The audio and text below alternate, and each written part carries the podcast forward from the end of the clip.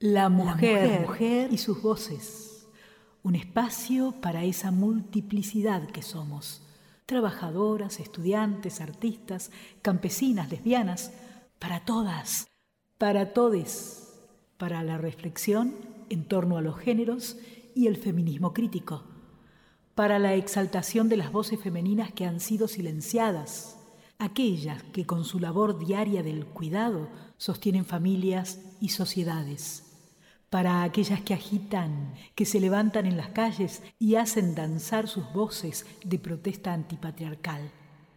Un espacio para soñar juntos, para soñar juntos y juntos otros mundos posibles.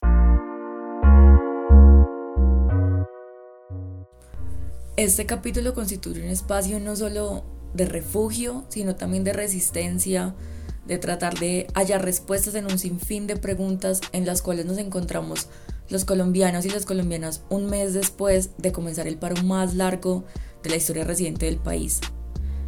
Hemos hallado en esta herramienta sonora eh, un eco a nuestras voces y sentires y una forma de resonar con otras para pensarnos un mundo diferente, unos mundos diferentes. Bienvenidos a este nuevo encuentro sonoro, La Mujer y sus Voces.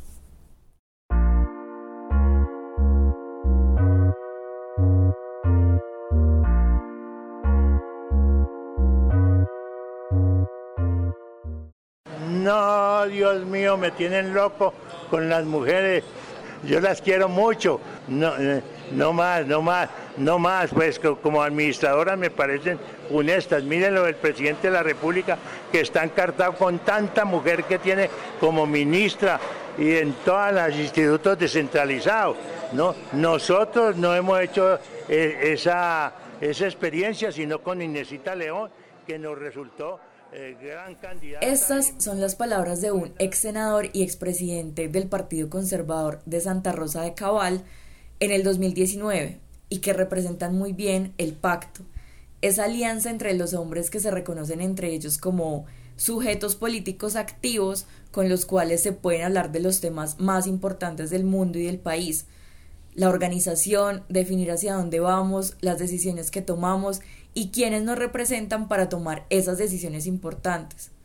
Este pacto entre los hombres existe, ha existido siempre, seamos conscientes de él o no, y está culturalmente instalado, y está basado básicamente en nuestra exclusión, en mantenernos a las mujeres enemistadas, separadas, como rivales, y por lo tanto, pues es violento contra nosotras y contra todo aquello diferente a la masculinidad tradicional estos pactos eh, de hombres son exclusivamente para unos sectores privilegiados, tienen ínfulas de ser muy superiores y su poder lo traducen en la violencia, en la violencia para enfrentar la diferencia, las críticas, la disidencia, los conflictos.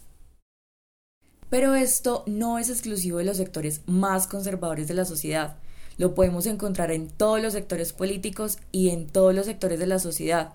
Discursos como los del actual senador Gustavo Bolívar, uno de los representantes más importantes de la izquierda colombiana, ante la renuncia y denuncia de Ángela María Robledo por violencias de género al interior de su partido, en las cuales él dice que esas equivocaciones pequeñas de los hombres deben ser tomadas con mucho amor y paciencia por las mujeres. No, es, mire, eh, es para todas las feministas. Es verdad que somos machistas, es verdad que este país es machista, el mundo es machista, el continente, la ciudad, todo es machista, es verdad. Tienen toda la razón. Su lucha es muy necesaria, es urgente. Esa igualdad que están buscando es justa. Nosotros queremos colaborar y estamos colaborando. Lo que les quería decir es, téngannos paciencia, no, no, no estamos aprendiendo una materia nueva. No es fácil, eh, si nos equivocamos, repréndannos con pedagogía cariñosa, amorosa. Eh, nos, no nos caigan así encima tan duro, porque es que yo creo que el feminismo no tiene como objetivo que nosotros le tengamos miedo, sino que le tengamos solidaridad y estemos ahí con ellos. Y nosotros queremos estar con ellas de todo corazón. Se lo digo, se lo digo ya, si a mí me dicen lo que tenga que hacer yo por esa revolución de las mujeres, aporto lo que sea. Y muchos hombres estamos dispuestos, pero trátenos, eh, ¿cómo le, no tengo la palabra? Con, con, con, paciencia. Estamos saliendo de un machismo de 6.000 años, pero las mujeres sí tienen culpa. Claro, a nosotros nos, a nosotros nos crían mujeres y mujeres que también son machistas. La paradoja es que ella se va a donde Claudia, que sí la trató mal. Y están los tweets ahí. Le dijo de todo cuando se fue con Gustavo Petro. Ella sí la ha tratado mal. Gustavo nunca la ha tratado mal. Busquen un tuit de Gustavo tratando mal a Ángela, nunca. Y, pero dice que aquí la tratamos mal y se va donde la tratan bien. La trató, barrió el piso con ella. Ahí están los tweets. Pero esa es la paradoja. Porque ella, ella está diciendo que se va de un sitio donde la tratan mal, seguramente de un sitio donde la tratan bien, y resulta que es donde la trataron muy mal. Ahí están los tweets, es que yo no estoy inventando nada. Busquen los tweets de, de, de, de Claudia López de 2018, de marzo, cómo trataba de mal a Ángela María. La, conveniencia política funciona distinto. Ahora ellos necesitan partir eh, a, la Colombia humana y entonces ahora sí la tratan bien. A los hombres no les molesta la exclusión, sino nuestra juntanza, la de las mujeres, que solo es aceptada para pintarnos las uñas, para rezar, para tejer, para cocinar, para montar en bici o hacer ejercicio, pero no si es para identificarnos y pensarnos para dónde va el mundo y cómo nos hacemos cargo de la política y de esos asuntos importantes de nuestras vidas y de la sociedad. Los hombres tienen miedo porque creen que nuestra juntanza, nuestra unión, significa necesariamente la exclusión de ellos, como si nosotras fuéramos a hacer lo que ellos han hecho durante toda la historia. Soy Francielena Márquez Mina y soy un eslabón de la cadena y la cadena no se rompe aquí. Esta es una frase que usan las mujeres de mi comunidad. La pronuncian al inicio y cierre de cada encuentro comunitario. Esa frase significa que estamos aquí y ahora. Estamos juntas asumiendo el rumbo de nuestra propia historia. Cada una de nosotras se teje entre todas, desde la familia extensa y en comunidad. Seguimos el legado de nuestras ancestras y ancestros por parir la libertad y la dignidad para nuestros pueblos.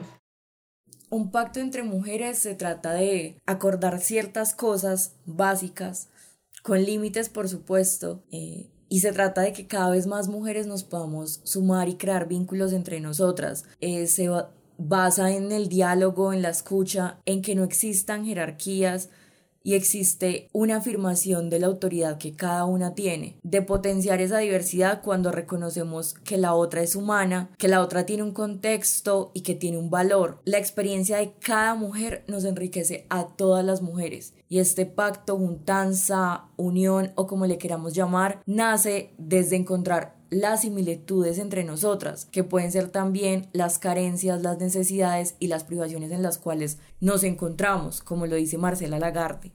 ¿Qué han querido construir en cada época? ¿Qué han querido inventar para el mundo?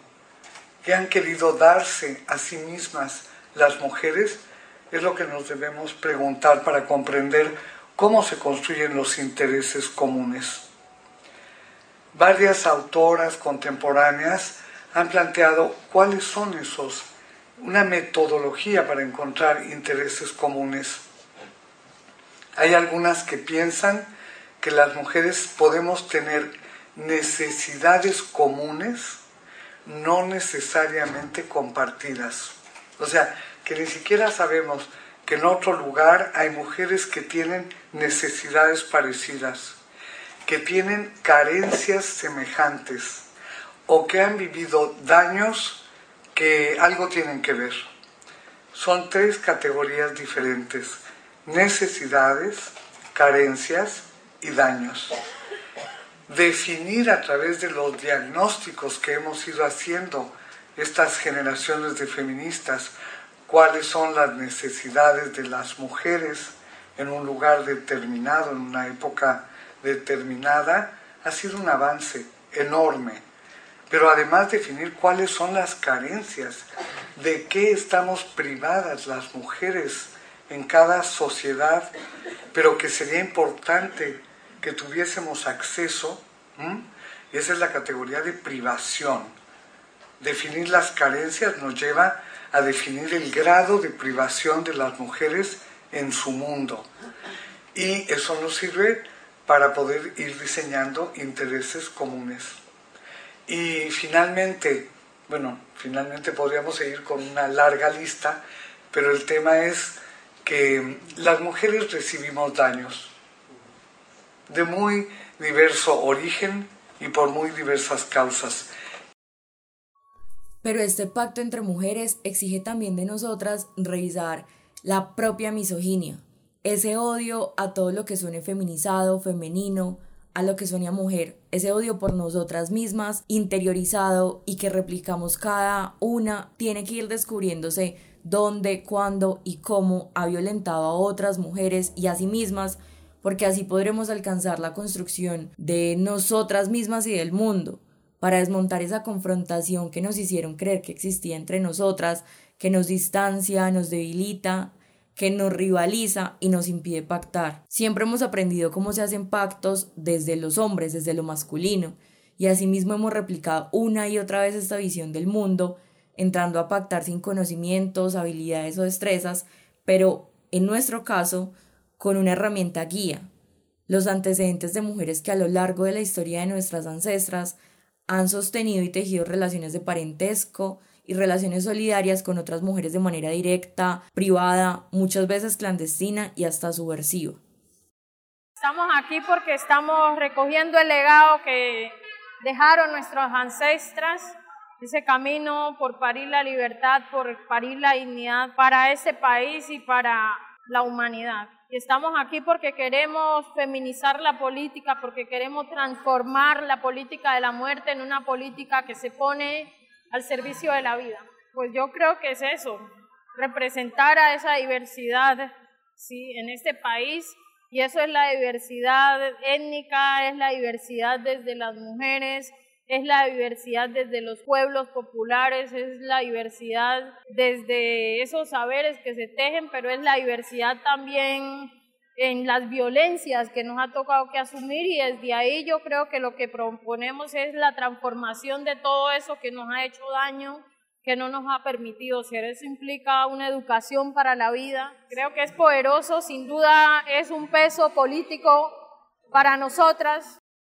Cualquier pacto que queramos gestar hoy entre las mujeres en el mundo actual debe incluir todos los aprendizajes que hemos recolectado durante todos estos años y la crítica a la organización perversa del mundo que continúan haciendo hombres poderosos, sus poderosas corporaciones económicas y militares, legales e ilegales, porque la democracia no está completa si nosotras no estamos en ella. Y no se trata de amarnos y de ser amigas, aunque cada vez nos amamos más y cada vez nos vamos haciendo más amigas, ni estar embelesadas por una fe, ni coincidir en todo, sin espacio a la crítica. No es una obligación tener una sola visión sobre el mundo, ni mucho menos a remitirnos a esos roles específicos que nos impusieron, que hay una forma de hacer política que es suave, que es delicada, que es cuidadosa y que es políticamente correcta y todos estos preceptos sociales que están asociados a la feminidad.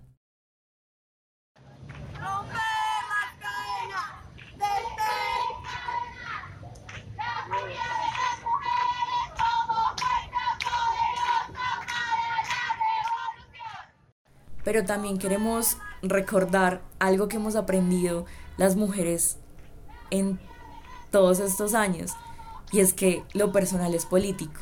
La política no solamente es los espacios de representación, porque la representación la hacemos nosotras mismas en nuestros espacios, cuando compartimos con nuestras amigas, cuando nos apoyamos entre nosotras, cuando cantamos arengas juntas, esa energía que nace cuando las mujeres se juntan, que no tiene ni forma, ni color, ni, única ni una sola forma de sentirse. Esa energía que es poderosa y que nace cuando las mujeres se juntan. ¿Qué seríamos de nosotras sin nuestras amigas, sin nuestras hermanas? ¿Qué sería de nosotras sin el feminismo?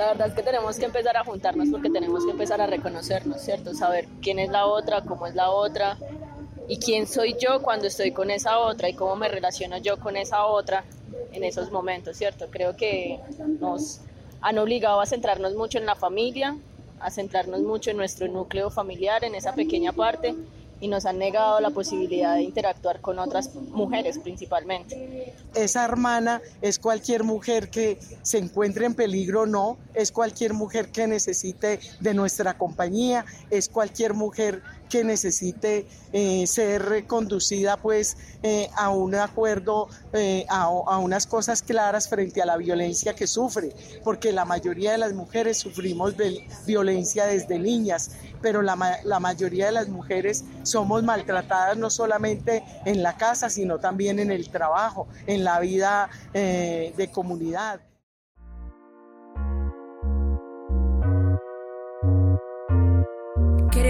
Recomendarles el texto que inspiró este capítulo, Pacto entre Mujeres, Sororidad, de María Marcela Lagarde de los Ríos, escritora y activista feminista, que nos ha dado muchas luces en nuestros procesos personales y colectivos. Hemos encontrado en sus textos y en sus palabras muchas preguntas, pero también muchas respuestas. La Mujer y sus Voces es una producción realizada desde el Encuentro de Mujeres de Risaralda. En esta ocasión las acompañó quien les habla, Laura Muñoz en la investigación, locución y edición y Ángela Arias en la investigación. Si quieres saber más sobre nosotras o quieres conversar o proponer algún tema para que nosotras lo abordemos, puedes buscarnos en nuestras redes como arroba cambiemos el mundo juntas. Nos encantaría leerles y saber qué piensan. Les mandamos un abrazo de resistencia desde la distancia y nos escuchamos en el siguiente capítulo.